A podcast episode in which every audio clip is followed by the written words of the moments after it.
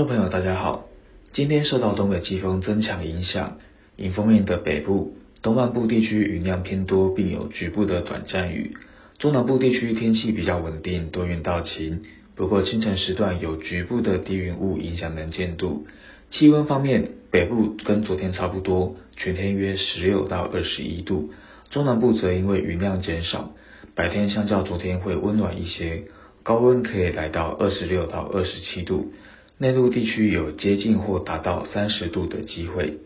明天仍然受到东北季风影响，但有开始逐渐减弱的趋势。大台北东侧。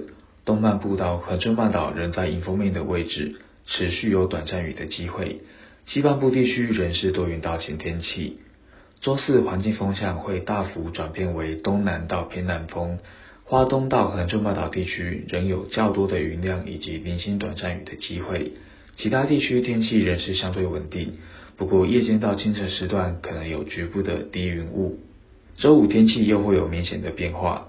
主要是新一波的锋面系统再次通过台湾附近，原先预期中部以北地区可能又会像昨天一样有一波明显的降雨，不过最新的预报雨区的位置有略往北调整，中部会不会有影响还需要观察未来一两天的预报变化，但至少北部东半部地区在这波锋面通过以及后续东北季风再度影响时，都会有局部短暂雨的机会。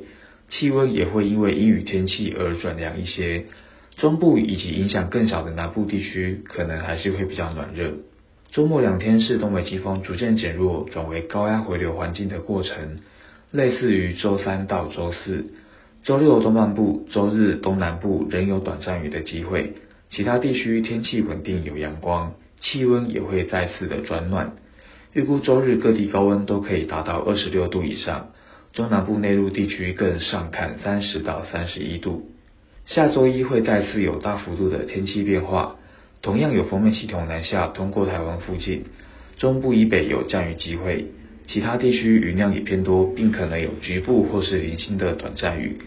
天气影响范围不确定性较高，不过锋面过后有较强冷空气南下的趋势颇为明确，预估至少可以达到冷气团等级。而且不排除进一步达到强烈冷气团，是否会成为这个冬季的第五波寒流还要观察。不过下礼拜相较本周，气温会明显转冷许多，冷空气可能影响两到三天，提醒大家预做准备。以上气象由天气风险活动学提供。